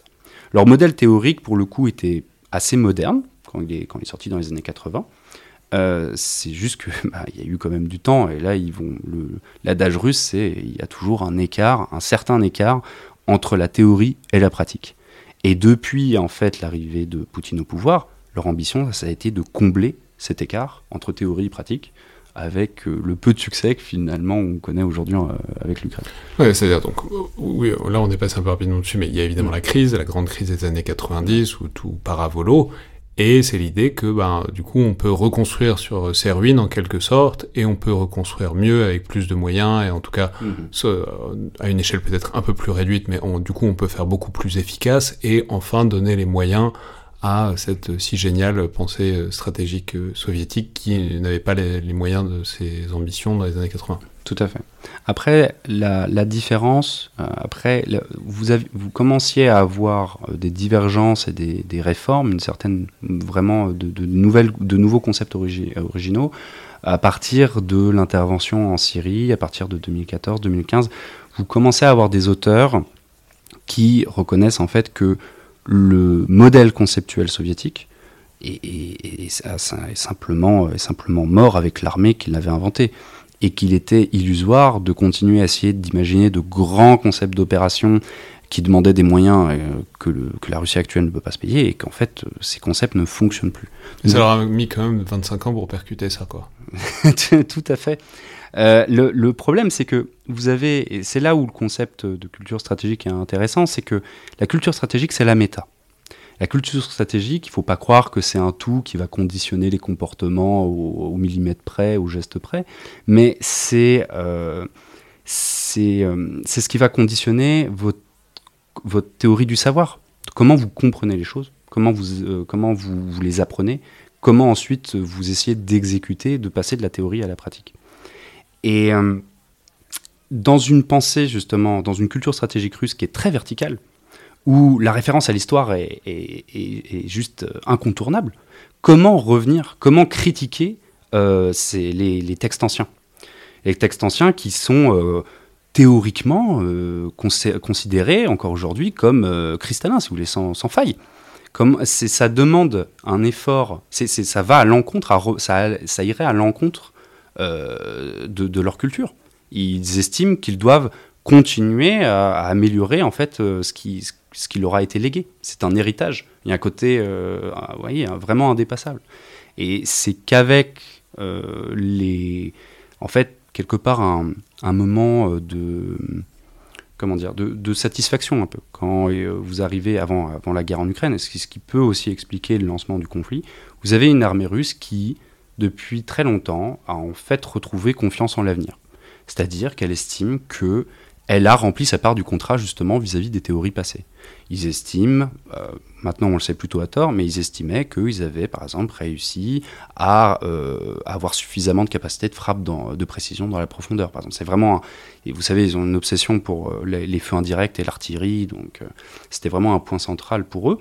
Et là, quelque part, vous arrivez à la fin de la décennie donc euh, 2010, et les Russes se disent c'est bon. On a rempli les, enfin, cases à cocher, euh, c'est bon, maintenant on a les missiles, euh, on a revalorisé l'aviation, on euh, a donc c'est bon, on maîtrise la guerre aérienne, on, est, on est à l'égal maintenant des Occidentaux, on a rattrapé les Américains.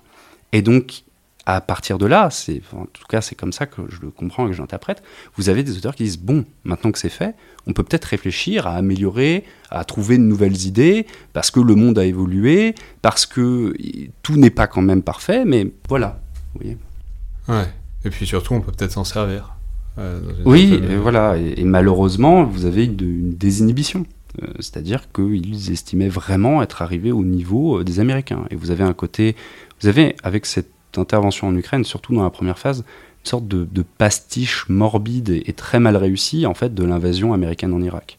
C'est-à-dire que c'est euh, l'ouverture de la guerre se fait par euh, une campagne de frappe de précision, plus ou moins de précision, mais de campagne de frappe dans la profondeur, dans toute la profondeur ukrainienne.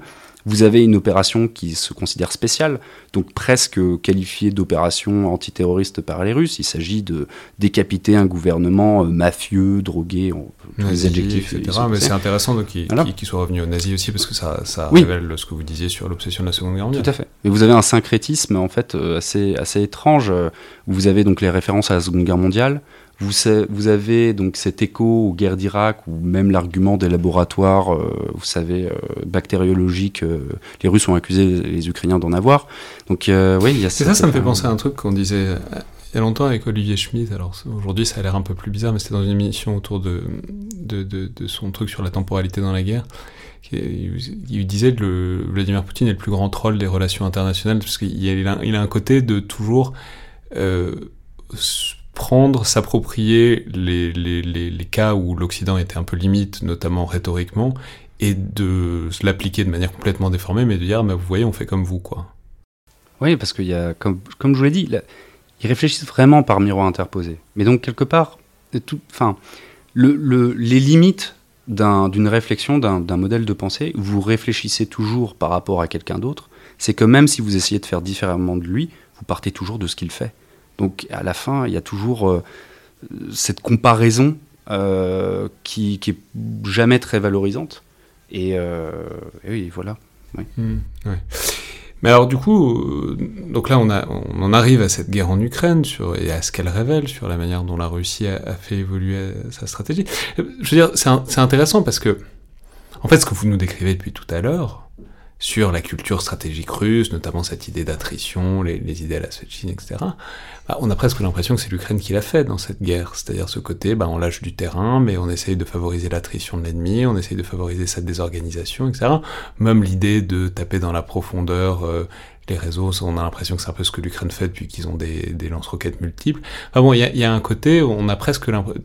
Ce que vous nous décrivez depuis tout à l'heure, on a presque l'impression que dans une certaine mesure, c'est l'Ukraine qui se l'est approprié, ce qui au demeurant serait pas très étonnant, parce qu'on peut rappeler que bon, une bonne partie de l'état-major ukrainien a quand même été formé, euh, en, en tout cas un fort héritage soviétique doctrinal. Ce qui.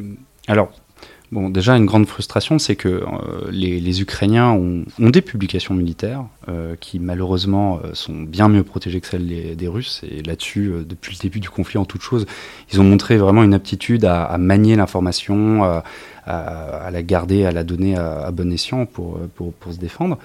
Mais je parlerais plus d'un syncrétisme. Parce que, bon, lâcher du terrain pour gagner du temps ou pour préserver les hommes, c'est c'est quelque chose, c'est encore une fois, c'est la réalité des, combats. Euh, si vous n'avez pas les moyens de, tenir votre ligne, vous faites une défense plus, mobile, et, etc. Mais avec l'Ukraine, on peut parler d'un syncrétisme. Il y a déjà une grande influence euh, depuis 2014 donc, euh, des, concepts occidentaux. Moi, mon interprétation, c'est que les Ukrainiens, euh, depuis 2014, ont, en fait, ont initié, ont concentré leur effort de modernisation sur euh, leur pion tactique, donc l'infanterie, etc., qu'ils ont essayé de rendre bah, beaucoup plus maniable. Ils ont essayé de la valoriser. Donc, donc c'est pour reprendre le concept d'Enrotin, donc les technoguériens, hein, c'est-à-dire que vous donnez à vos hommes une grande initiative sur le terrain, vous quadrillez le territoire, vous faites comme ça une sorte de, de filet qui va créer de l'attrition chez l'adversaire et qui va en fait le rendre vulnérables à des contre-attaques, euh, celles-ci menées par des unités plus lourdes. Donc là, un grand rôle aux unités mécanisées euh, lourdes ukrainiennes. Mais, euh, et puis aussi une influence des pays baltes. C'est les, les, doctrines de défense totale, ils sont, se sont beaucoup inspirés de ça. La grande Donc ça, on peut rappeler, c'est notamment, enfin, la Finlande, la Norvège, enfin, ce sont des pays qui, depuis un certain temps, réfléchissent quand même très très fort à la possibilité que les Russes soient, ça les démange un peu vers l'ouest, et que du, qui du coup, depuis très longtemps, en tout cas depuis bien 10-15 ans, ont organisé des systèmes de réserve. Enfin, euh, s'il y a une invasion russe, globalement, ils sont capables de déclencher une mobilisation assez générale, assez rapidement, et qui serait tout à fait efficace probablement. Et, et c'était une, enfin, un des revers de la médaille et une de mes inquiétudes par rapport aux Ukrainiens, mais là, je ne sais pas quand ça sera publié, mais pour l'instant, ils ont vraiment de très bons succès sur le terrain dans leur contre-offensive. Euh, l'inquiétude, c'était que donc vous avez un modèle de défense aux, bas échelons qui est, modernisé, qui est euh, donc le modèle des, États baltes. Le problème, c'est que dans le cas des États baltes, c'est un modèle qui est voulu comme complémentaire. C'est-à-dire que les États baltes fournissent donc la défense euh, territoriale en attendant l'arrivée de l'OTAN. Quelque part, là, le, enfin, pas quelque part, le, maillon de la contre-offensive, l'Ukraine n'en disposait pas. Et donc c'est très intéressant de voir qu'ils arrivent à, commencer à en maîtriser le BABA. Et c'est là où, à mon avis, doit subsister euh, des, donc des restes de, pensée soviétique. Et j'avais été très surpris de voir que, notamment, euh, ils ont un programme, notamment de C2 automatisé, comme euh, celui des Russes, où ils ont essayé vraiment de faire hein, la même chose. Donc, C2 automatisé pour la défense antiaérienne, pour, pour les forces terrestres, navales aussi, il me semble. Donc euh, vraiment c'est Donc c'est automatisé, ce qu'on disait tout à l'heure, c'est le commandant contrôle automatisé, c'est-à-dire on garde un gros cerveau, mais simplement on lui met beaucoup de machines autour plutôt mm. que décentraliser la décision. Mais de toute façon, maintenant, euh, encore une fois, euh, cette, cette, guerre, elle est vraiment fondatrice euh, pour eux, et, et en, en, fait, là on parle encore de, de synthèse, mais euh, dans quelques mois, et puis même déjà maintenant, ils ont leur propre façon de faire la guerre. Hmm. Alors du côté russe, enfin, je Qu'est-ce qui vous a surpris du point de vue de stratégique russe? C'est-à-dire, bon bah voilà, vous connaissez bien, enfin c'est littéralement votre spécialité, cette doctrine russe, cette manière dont ils pensent la guerre, dont ils pensent la stratégie. On peut dire qu'il y avait quelques concepts intéressants qui émergeaient depuis quelques années. Il y a le concept de défense active, euh, notamment qui a émergé en Russie à partir de 2019, c'est-à-dire l'idée que il faut pas rester passif euh, sur ce sur un danger perçu, et notamment s'il percevait euh, l'Ukraine comme une sorte de cheval de Troie de l'Occident, et eh ben il faut mieux, il faut mieux attaquer tout de suite plutôt que attendre, attendre l'offensive euh, otanienne ou, je sais pas quoi.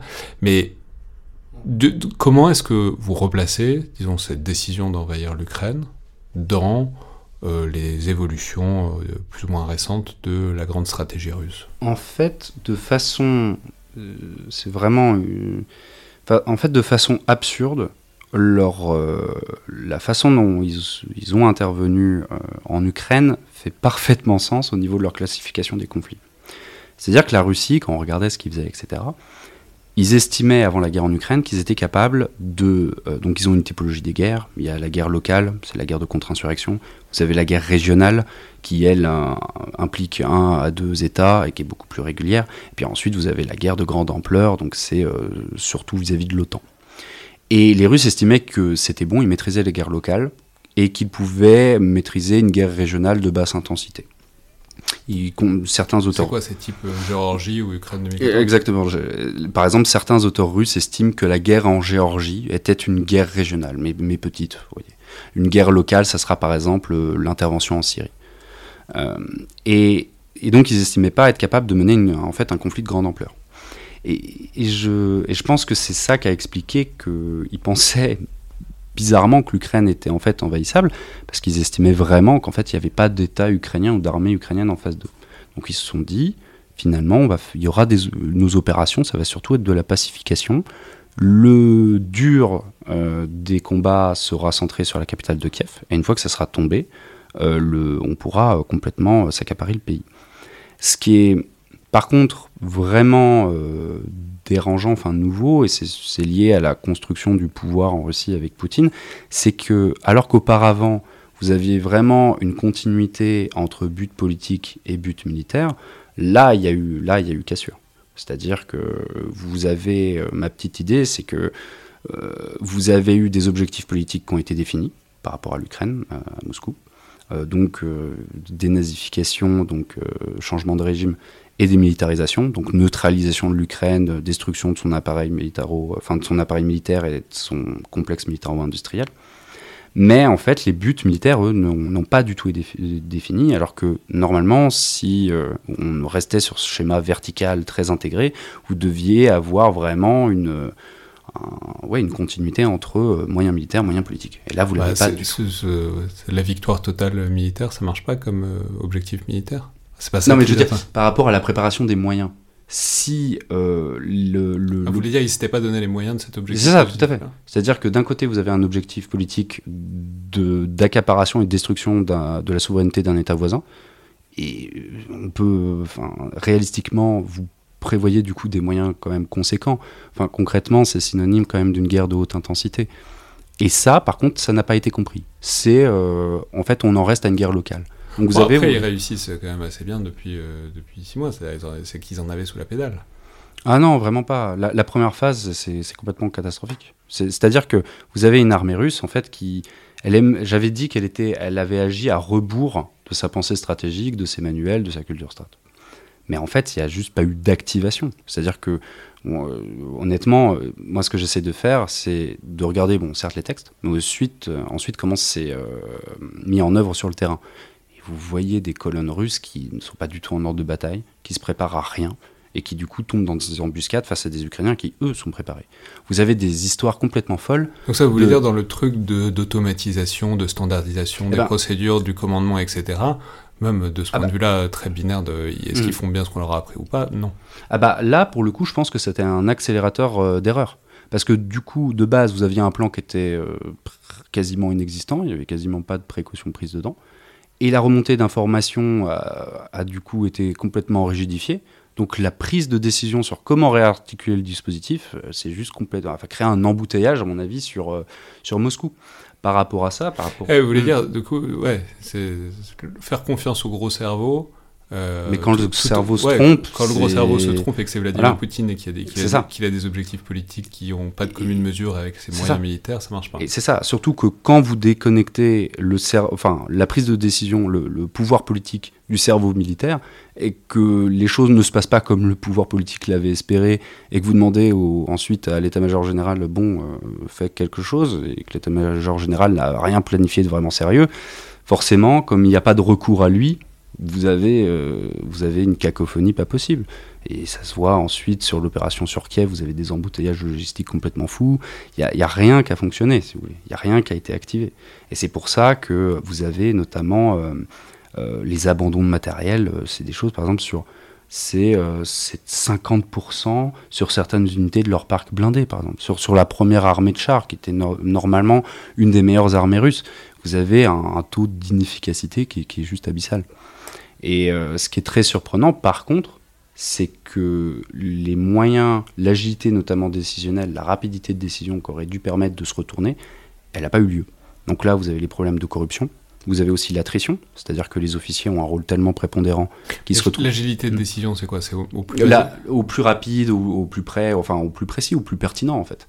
Euh, elle est complètement rouillée, euh, elle est complètement... Euh, ça, c'est l'idée que malgré cette idée qu'il faut une grosse centralisation en haut, il y, y, aurait eu quand même des procédures normalement qui auraient dû permettre une certaine efficacité, même au niveau les plus tactiques. Il y, aurait dû avoir une prise de conscience, il y aurait dû avoir une reprise. Et celle-ci n'a pas eu lieu, ou que de très tard. et même la seconde phase sont des opérations qui sont très statiques. Ce qu'il apparaît, si vous voulez, des opérations en Ukraine, c'est que vous aviez une armée russe qui s'était relativement modernisée, mais en pointe. Donc vous aviez, c'est d'ailleurs ce qu'on voyait, c'est pour ça qu'on l'a surestimé. C'est-à-dire que vous aviez quelques unités, notamment les troupes parachutistes, qui se comportaient très bien, qui avaient l'air de, maîtriser vraiment les moyens high-tech de, guerre réseau-centrée, de frappe en profondeur, etc. Mais là, si vous voulez, euh, déjà, donc c'était limité, mais mis dans un plan qui n'a aucun sens, euh, tout, tout s'est grippé, et puis surtout, ils ont, ils ont perdu très rapidement leurs meilleurs éléments. Et les pertes qu'ils ont eues dans cette première phase, en fait, ils, n'en sont jamais, ils les ont jamais compensées depuis. Et donc, vous avez une perte de compétences, vous avez une perte de savoir dans un système qui est très vertical, qui a besoin justement de ces gens compétents pour faire tourner. Donc, vous voyez, c'est qu'un cercle vicieux de plus en plus euh, de plus en plus dangereux en fait pour l'armée russe, qui n'arrive pas à reprendre le dessus, euh, même vis-à-vis d'elle-même. Hmm. Mais alors du coup, est-ce que, euh, de la même manière qu'il y a une théorie de la victoire russe, en tout cas de comment y arriver, est-ce qu'il y a une théorie de la défaite russe? C'est-à-dire, est-ce qu'il y a... Non mais comment est-ce qu'il est-ce qu'ils ont pensé de comment on se sort d'une ornière comme ça quoi? Parce que c'est vraiment une ornière et il y a d'autres pensées stratégiques où il y a des plans de retrait, de minimisation des pertes, de, de enfin je veux dire la stratégie qui ne pense que la victoire euh, totale n'est pas une très bonne stratégie. Donc il faut bien, prévoir un éventail d'options. Et est-ce qu'il y a un éventail d'options qui est applicable à la situation euh, tactique et stratégique et opérative dans laquelle se trouve la Russie en Ukraine en ce moment? Alors en Ukraine, certainement pas. je pense vraiment qu'ils se sont, perdus dans, ce pays. Ils ne savent pas comment en sortir. Et le coup politique serait beaucoup trop fort en fait pour un retrait. Si vous voulez, il y avait un moment pour se retirer. C'était euh, à la fin de la phase 1. Ils, se sont entêtés, mais ils n'ont pas de théorie pour en sortir. C'est ça le gros problème surtout. Euh, et après, euh, si vous voulez, le problème qui vient très vite là-dedans, c'est l'élément nucléaire. C'est-à-dire que à l'époque soviétique, l'idée, c'était que la guerre allait de toute façon être limitée. Elle allait être de grande intensité, il allait y avoir beaucoup d'attrition, beaucoup de pertes, etc.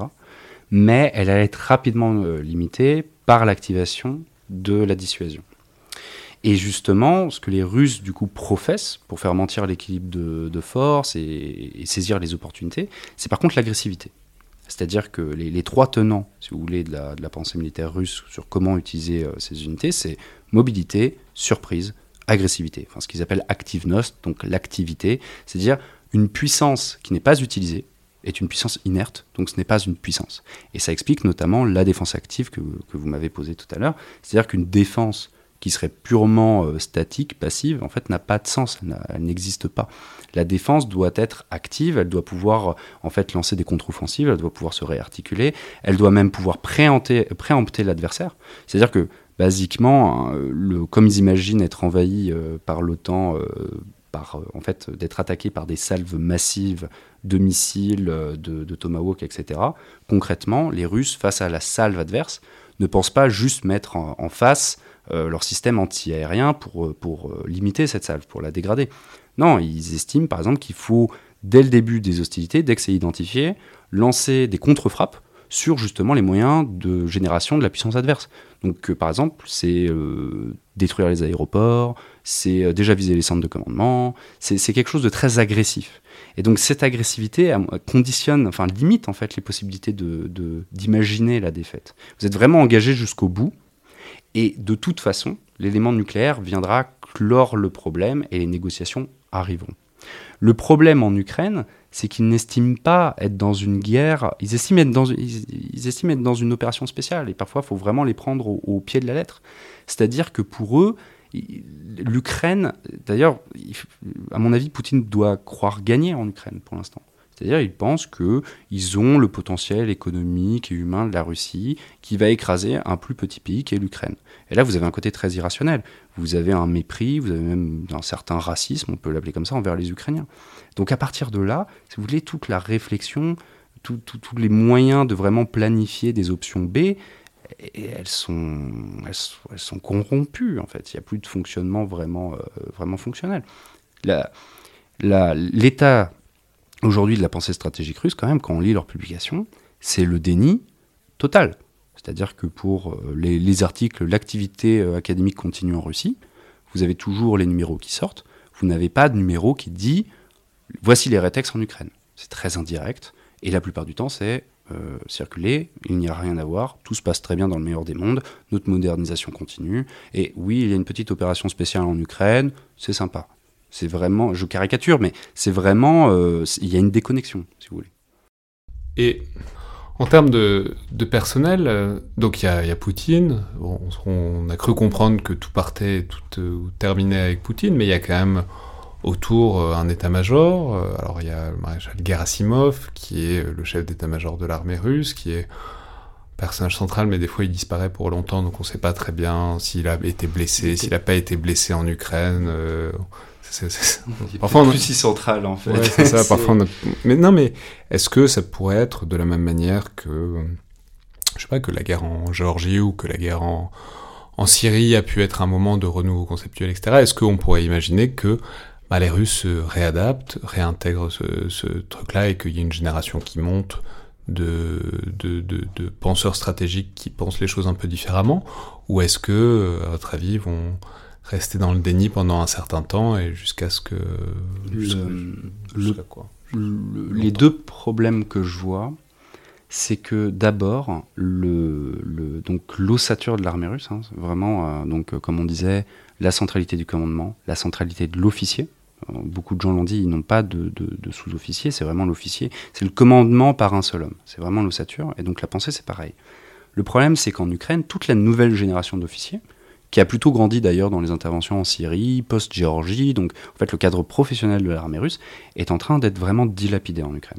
Le nombre d'auteurs d'articles assez, assez bons que j'ai pu lire sont des auteurs qui maintenant sont morts. Je vois les noms passer, je vais ah dommage. Euh, mais euh, ils perdent, si vous voulez, la, nouvelle génération. Donc il va y avoir un problème de, de formation, de renouvellement en fait de leurs élites militaires.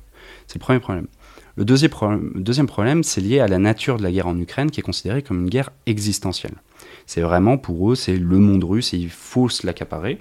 Euh, c'est intéressant parce qu'il y a un hmm. décalage. C'est une opération spéciale, mais une opération spéciale existentielle. C'est pour ça que je, je, dis, je, pense qu'il y a eu une vraie déconnexion entre les objectifs politiques, très, enfin, définis euh, avec leur dose de fantasme, hein, recréer le monde russe, etc., mais euh, sans aucune, enfin, lié sans aucune mesure avec la réalité militaire de la situation et les, moyens qu'ils auraient dû vraiment amener pour, euh, pour les réussir. Et donc le, deuxième problème, c'est la nature existentielle de la guerre en Ukraine et l'instabilité politique qu'elle va générer. Et pour l'instant, rien ne montre que les forces russes euh, sont capables de renverser l'équilibre des forces en Ukraine. C'est plutôt l'inverse. Le grand problème là qui va se poser, par exemple, c'est la déclaration de guerre ou pas. Parce que c'est déjà très impressionnant de résilience. Euh, l'armée russe a perdu énormément d'hommes, hein. on parle de plus de 20 000 pertes dures, euh, mais euh, elle a réussi à compenser ces pertes avec la formation d'unités de, volontaires. Le problème, c'est que ces unités de volontaires sont mal formées, donc la qualité n'augmente pas des troupes. Et puis, surtout, c'est des petits contrats, c'est 3 à 6 mois. Donc le problème, en fait, n'est pas résolu, le manque d'hommes n'est pas résolu, il est juste décalé. Donc là, très rapidement, et surtout que les offensives ukrainiennes ont l'air de, porter leurs fruits, très rapidement, on va se poser la question du passage à l'état de guerre. C'est que par l'état de guerre qu'ils vont pouvoir euh, déployer plus de ressources et qu'éventuellement ils pourraient renverser la vapeur. Le problème, c'est que là, euh, les coûts politiques sont complètement, euh, vont être, c'est pour ça à mon avis qu'ils ne l'ont toujours pas déclaré, c'est qu'ils sont, à mon avis, la population russe n'en voudra pas. Donc là, le deuxième problème que j'ai mis du temps à essayer d'expliquer, c'est l'instabilité politique. Euh, quand euh, vous avez, euh, par exemple, la, guerre en Tchétchénie, vous avez toute une expérience qui a été perdue, parce que concrètement, il n'y avait pas de la, traction politique n'était pas là. Quand vous n'avez pas cette continuité justement politico-militaire, le, savoir est perdu. et c'est pour ça que je vous parlais de la chute de l'ancienne Rome. C'est vraiment la redécouverte des textes des années donc 80 qui, les a menés donc qui, a, mené leur modernisation. Et on pourrait donc avec une instabilité politique trop grande qu'on ne peut vraiment pas écarter. Il faut pas, on ne peut pas compter dans l'analyse, euh, on ne peut pas prendre en compte la survie ou pas du régime de Poutine. C'est, n'est pas moi qui vais vous dire qu'il tombe demain, je, n'en sais rien, je ne suis pas dans sa tête, etc. Mais du coup, pour répondre à votre question, le problème c'est que bah, la réponse, elle dépend de, de cet état, de cette stabilité politique. Donc voilà, quelque part, je ne peux pas répondre à cette question, mais il y a du coup pas mal de contraintes qui jouent dessus. Merci beaucoup, Vincent Touret. Bah, merci à vous. Donc je vais rappeler que on peut lire toutes, toutes, sortes de choses de vous sur le site de la Fondation pour la recherche stratégique. Puis euh, évidemment, alors il faudra attendre un peu, mais, mais il y a une thèse à la clé sur la pensée stratégique russe que les euh, auditeurs intéressés pourront lire un jour ou l'autre. Mais euh, dans, dans, dans tous les voilà d'une année, année, à l'autre. Mais dans tous les cas, euh, ils peuvent vous suivre notamment sur Twitter et euh, lire ce que vous produisez, donc même sous une forme un peu plus éphémère et un peu plus de, de court terme. Merci beaucoup. Merci C'était donc le Collimateur, le podcast de l'Institut de recherche stratégique de l'école militaire. Je vous rappelle que remarques, commentaires, euh, notes et appréciations sont bienvenus, notamment sur euh, Apple Podcast ou sur SoundCloud.